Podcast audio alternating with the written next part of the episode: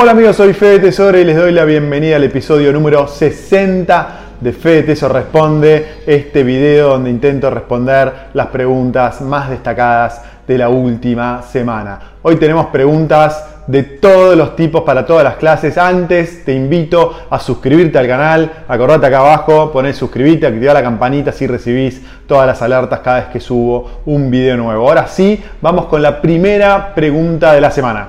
Suyai dice, hola Fede, si transfiero los dólares a un broker, ¿es más seguro que tenerlos en el banco? Gracias. Suyai, no tengas duda, no tengas duda, tenerlo en el banco es lo peor que podés hacer. Pensá que si tenés los dólares en el banco, en realidad no están en el banco, están en el banco central. El banco central guarda esos dólares eh, que vos depositaste en el banco. Y hoy el Banco Central casi que no tiene dólares. Eh, al momento de grabar este video creo que tenía unos 2.000, 2.500 millones de dólares líquidos, que eso es muy poco dinero. Para que te des una idea, el mes pasado, en el mes de agosto, el Banco Central tuvo que vender más de 1.200 millones de dólares. Por lo tanto, la situación es muy crítica eh, y los dólares van a estar un poco más seguros en un broker. Luego tenés que ver qué haces con, los dólares en el broker, ¿no? Pero lo bueno es que si los dólares están en el broker, primero, no están en el Banco Central, tenés que comprar algo, tenés que comprar algún activo y si la situación se complica mucho más, tenés la posibilidad de comprar bonos argentinos y venderlos en el exterior y de esa manera retirás el dinero del circuito bancario en la Argentina.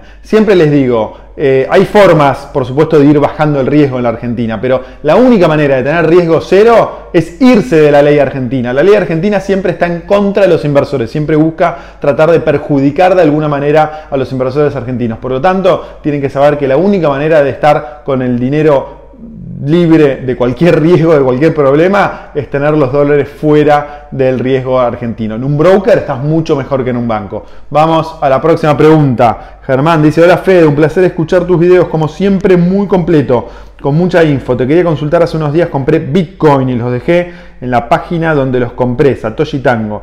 ¿Hace falta retirarlos y ponerlos en una billetera virtual?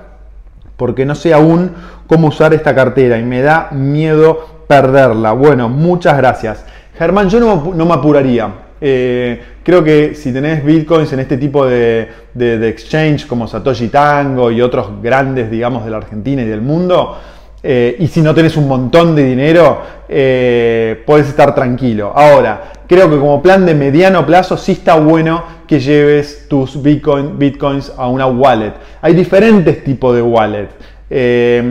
voy a grabar un video un par de semanas no más para mostrarte los diferentes tipos de wallet que hay y eh, en base a eso vas a poder ver cuál es la que puedes elegir, cuál es la más, la más adecuada para tus necesidades y deseos. Pero no, no, no entraría en pánico. Creo que los bitcoins pueden estar en Satoshi Tango, en este tipo de, de exchange eh, un tiempo, hasta tanto estás seguro el sobre el próximo paso a dar, ¿no? Porque como bien decís, lo peor que puede, que puede pasar es que des el, paso a las apuradas y después pierdas las claves y de esta manera perdés el Bitcoin. Entonces creo que hay que ir despacito. Tener hoy los Bitcoins en un, en un exchange como Satoshi Tango es en cierta manera como tener acciones o como tener bonos eh, dólares en un banco. Entonces creo que eh, eh, es improbable que tengas un hackeo y que desaparezca todo tus Bitcoin de un día para el otro. Así que plan de mediano plazo eh, mes, mes y medio, dos meses, sí tener el Bitcoin en, una wallet.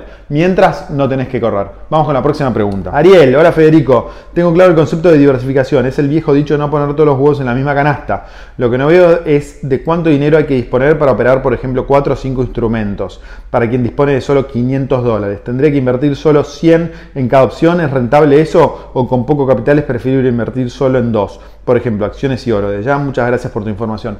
Ariel, depende 100% de la comisión que te cobre tu broker. Si, tu broker te cobra comisión cero o cercana a cero, eh, podés invertir tranquilamente 100 dólares en cada instrumento. El problema es si el broker te cobra una comisión fija de 15, 20, 9 dólares y ahí si invertís 100 dólares vas a estar pagando un 9% de comisiones. Es demasiado. Entonces, si el broker te cobra un mínimo de comisión fijo, eh, tenés que tratar de ir invirtiendo de a poco. Por ejemplo, por ejemplo, invertir 300 dólares en un instrumento, 200 dólares en otro instrumento, y cuando tengas más ahorros seguís diversificando.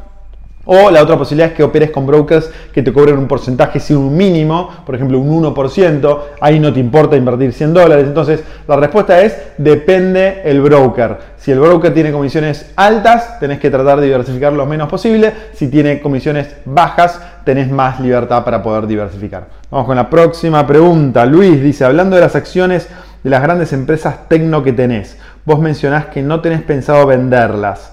¿Por qué? ¿Cuál es el sentido de comprarlas entonces? ¿Las tenés por los dividendos? Luis, muy buena pregunta. Yo te diría que hoy por hoy no las tengo por, los dividendos. Las tengo por el poder de, eh, eh, de apreciación que tienen en el tiempo.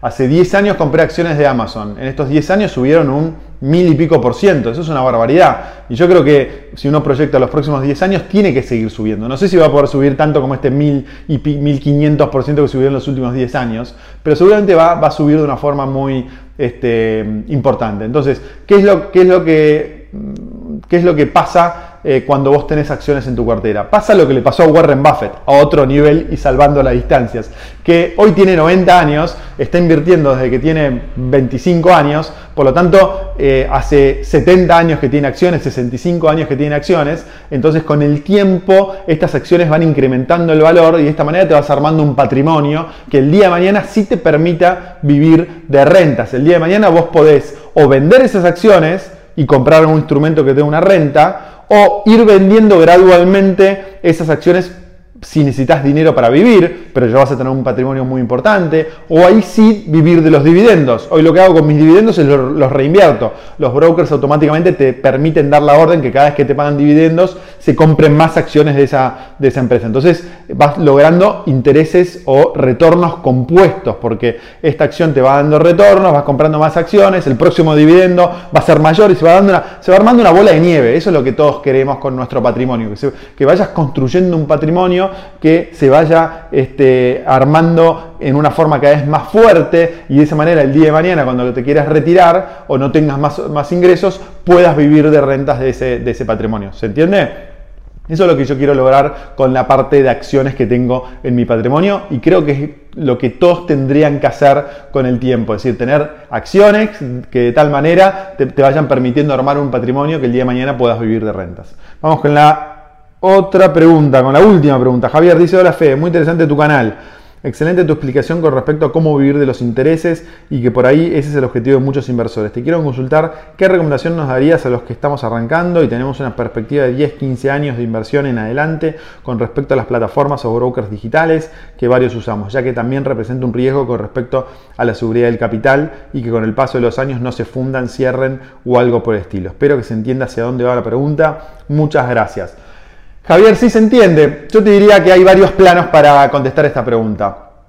Si estás invirtiendo en, el mercado financiero, lo ideal es que te manejes con brokers que estén dentro del sistema legal de algún país sólido. Por ejemplo, en Estados Unidos vos podés invertir en un TD Ameritrade, en un Interactive Broker, que no solo son empresas enormes que cotizan en la bolsa, sino que además tenés una garantía del gobierno americano hasta 500 mil dólares. Es decir, si quiebra TD Ameritrade el día de mañana, hasta 500 mil dólares tenés la garantía del gobierno americano. Y la realidad es que si uno mira los, los últimos 150 años, nunca ha quebrado un broker. Lo máximo que ha pasado es que un broker que le fue mal es absorbido por otro broker. Y aparte tenés la garantía del gobierno americano. Entonces, si te manejas con brokers de primera línea en Estados Unidos, tenés un sistema eh, muy sólido. Lo mismo pasa en, países europeos.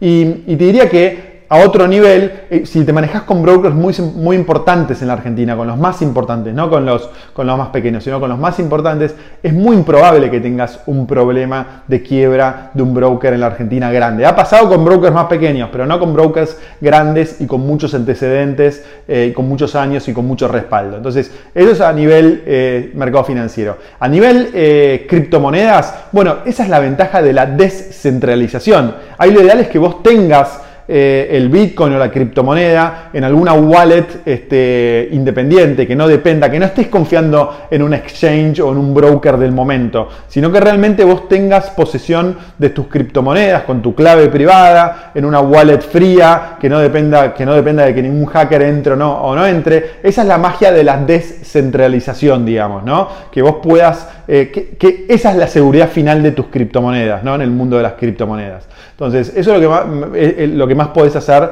para tratar de estar seguro. Tratar de, en el caso de inversiones financieras, apoyarte en grandes empresas y en sistemas legales sólidos y en el, caso de criptomonedas apoyarte en la descentralización como una protección a futuro, sobre todo si estás invirtiendo a largo plazo.